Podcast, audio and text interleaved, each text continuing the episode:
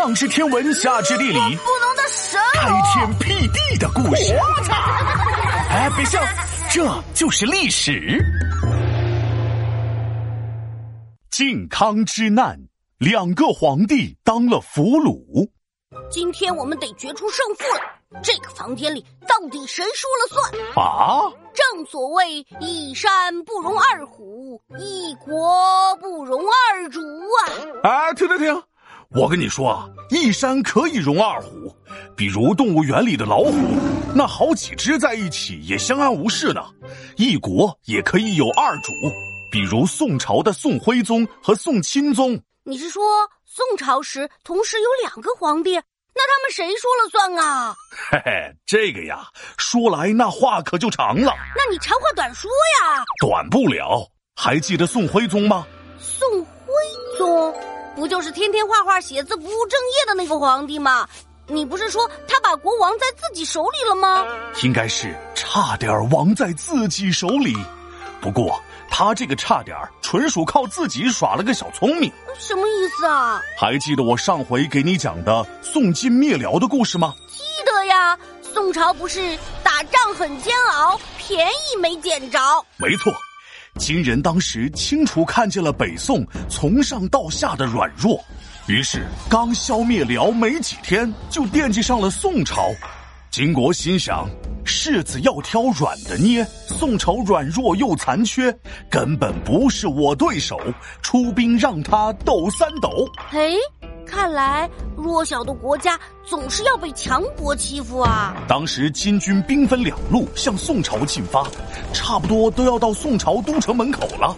宋徽宗一看这情况，哎呀，敌人来到家门口，吓得两腿直发抖，必须想个好办法，国家不能亡我手。于是他奋起反抗了。啊不，他从床上爬起来，就把皇位传给了自己的儿子，也就是宋钦宗。宋徽宗心想。如果国家在自己手上没了，自己哪儿还有脸面对天下人呢？死后怎么面对列祖列宗？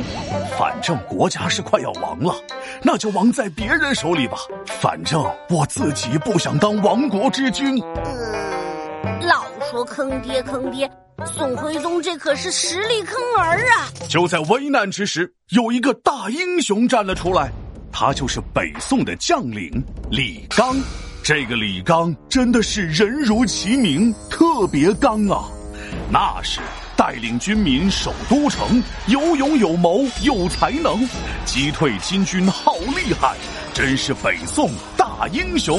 那这下北宋是不是就亡不了国了？哎，你忽略了一个重要的问题，这个宋钦宗是谁呀？毕竟是宋徽宗的儿子。儿子不像自己爹，还能像谁？嘿嘿，所以宋钦宗和宋徽宗一样，特别胆小软弱。当时金国一看，哎呀，硬打打不下来，那就靠软的，和北宋谈条件，让他们割地赔款，换来和平。那宋朝那边同意了吗？宋朝整个朝廷都希望投降，不想打仗，但是李纲坚决反对。于是，宋钦宗直接罢免了李纲。啊，这也太搞笑了吧！对呀，所以大宋的百姓一听这消息就急了，团结起来反对，这才让宋钦宗收回了成命。但是万万没想到，金军撤兵后，李纲又被朝廷里的投降派诬陷，再次丢了官儿。没过多久，金军再次南下，这回没了李纲，都城直接被包围了。宋钦宗本来还很天真的以为没了李纲也没关系啊，大不了就是赔款割地投降嘛，这样金国不就撤军了？于是自己带着人去和金军谈判，这下可好，直接被金人扣下了啊！皇帝都被扣了，这下怎么办呢？随后金军攻破宋朝都城，把宋徽宗也给带走了。这下北宋的两个皇帝都当了俘虏，北宋彻底灭亡。因为当时的年号叫靖康，所以这个事件也被称为了靖康之难。皮大龙敲黑板，历史原来这么简单。宋徽宗和宋钦宗父子二人头发懵，软弱投降于金国，北宋灭亡迎寒冬。